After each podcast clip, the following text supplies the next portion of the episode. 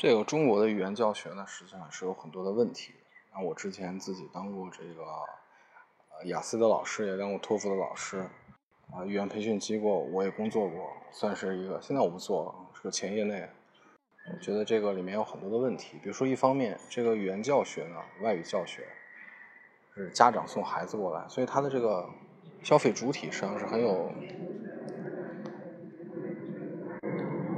它的这个消费主体实际上是很复杂的，因为它不单是孩子在消费，比如说我去商场买个东西，对吧？那我就是消费主体。这个东西是，比如说我买一个珠宝，这个东西是我要，我是一个需求者，同时我是购买方，我付钱，对吧？就很简单，我知道我要什么，然后我知道为什么付这个钱，我也立刻能判断出，哎，我这个钱付的是不是对，对吧？可是这个语言教学，包括教育领域，它比较复杂，就在这儿。这个因为这个教育的直接承受者是孩子，对？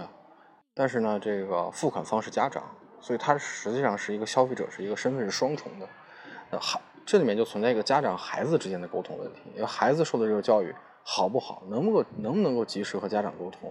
那么家长作为购买方，实际上才是真正这个教育的这个受益者。从这个经济意义上讲，因为钱是家长的嘛，孩子没有钱嘛，钱是家长的。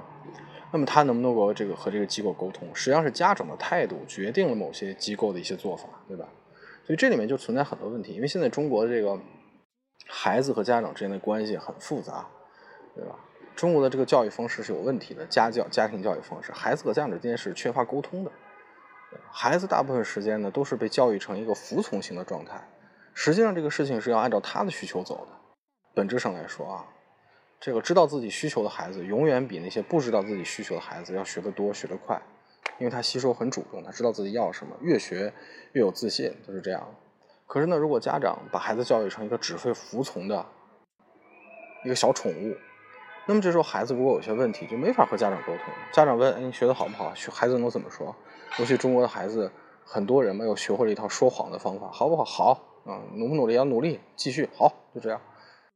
家长就不知不知所以，的吧？然后继续给这个教育机构付钱，这是一方面。那教育机构本身有很多问题，很多这个语言教学机构，它的主管本身就是只考虑怎么把这个课时包卖出去，他把想的都是这些东西。很多这个语言培训机构里面是不搞教研的啊，这就是一个一个黑内幕，一个现状。很多说教研教研搞得非常差，他雇佣的人呢，都是些语言能力绝对过关的人。但你要知道，语言能力过关不代表他会教。这个教啊，是要教学相长的。那么你教一段时间，你就要总结学生的这个案例，对吧？然后你学老师之间要沟通的，比如说这个案例我遇到什么情况啊，我怎么想？包括这个老师他有好的教法，那么大家能不能分享一下？我们能能不能一起用，对吧？这要有一个教研的。很多机构缺乏这个教研，老师之间也没有沟通，所以呢，家长和孩子之间没有沟通。这是一方面，另一方面呢，老师之间也没有沟通，沟通的是谁呢？就是是卖课的人和买课的人啊，就是这个这个机构和这个家长，他们俩有沟通，那么他们俩又知道什么呢？不知道，对吧？所以整个这个教育是一个锻炼的一个状态，这也是现在很多人，比如说花钱去买这个外语外语外语训练哈，外语这个教学，到最后家长是很满意，实际上他观念很荒唐，我就知道有的学生。家长花很大的钱把他放到一个机构中，也不是去学外语了，干什么呢？督促他做作业，就全天像集中营一样把他关在那儿啊，做作业。家长很满意，为就是花几万块钱都愿意啊。他做的事情是什么呢？就是督促你去做作业，逼你把这个课学完，然后逼你把这个事情做完。他做的就是这个，那这有什么意义呢？对吧？就是非常非常荒唐的一些东西啊。所以现在这个中国外语教学里面有很多，除了理念。啊，除了这个教学方法有很多问题以外，整个这个模式它的运转也是很荒唐的。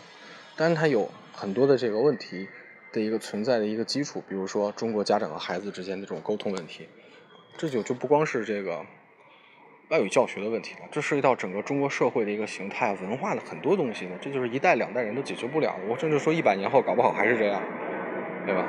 也包括这个。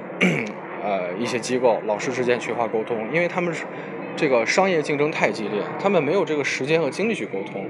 他们为了要生存，必须计较这个课时包的钱呀，还有很多东西，对吧？老师本身也是只是去那上班的，对吧？虽然这个工作有它的神圣性，但你说哪个工作没有神圣性？这个世界上所有的工作都是为其他社会成员服务的，哪个工作没有神圣性？都有，对吧？但是教师的这个作为普通挣钱的人这么一个角色，决定了他也需要受到适当的激励，对吧？也需要有一定的环境，他能从发出他发挥出他的这种潜能和本身的优势，否则他就是只是去那上上班而已，对吧？我们都遇到过像比如说高中时候的老师。教教教到高三了，然后实在是教不动，因为高三的学生、高中学生都比较顽劣嘛，各种问题，对吧？老师脑子里想的就是，我就来这儿挣钱的，啊，我把钱挣够，我拍屁股走人，就这么简单。你学得好学不好，关我屁事。大部分都是这样的，对吧？所以他有，他也是有他很难改变的一些这个社会基础的，但是整个这个问题是很明显的啊。我觉得总结起来说，就是一方面家长和孩子没有沟通，第二教学机构本身缺乏教研。这就是两个非常重、非常重要的问题。所以说到底的话，当然还有一个问题就是中国整个这个思维模式这种急功近利啊，对吧？急功近利，这个急功近利还特别逗，因为有的急功近利，比如说我跑到外国，对吧？假设我是因为各种原因去了美国，然后我发现外语不行，我要报个这个语言学习的班，我可以进步的非常快，因为我的目的性很明显，我今天学了，明天就要用，对吧？这个是很实际的，对吧？但是中国的这种急功近利又不是这样，他也不是让孩子立刻就要用到什么地方，他根本不知道孩子要用在什么地方，就是要考试，对吧？另外一方面呢，这个东西又和语言的能力的提高脱节了，他完全不考虑这个孩子语言能学到什么程度，他只关心我能不能，比如说最短时间把它学会，是一个这么角色。你要知道，任何东西啊都是要花成本的，就是一个普遍的道理，你贪便宜就吃亏吧，占便宜吃亏。你花很少的成本，永远不可能得到很好的效果的，这就是一个真理。哪个事情不是这样，对吧？所以说，咱们这个急功近利也是很逗的一个事儿。一方面呢，也实际上并不切实际。切实际在什么地方呢？你都用不出去。你学了十年以后，什么说不了？你说我们这是很很功利的，你功利在什么地方？可另外一方面呢，你说你你不功利吧？你是这个偏重于语言学习，语言学习学的也不好呀。这不是很奇怪吗？对吧？就两头不沾，前不着村后不着店所以这也是一个问题。所以这个中国语言这个教学里面有乱象，有问题，对吧？是这个，我觉得是某种意义上说是很严重的啊。虽然这个产业发发展，你现在到任何一个城市，你看到，比如走到一条街，你能看到这个街上满整条街全部是语言培训的这个广告啊，整条街都是。所以我觉得是真是有很多问题的。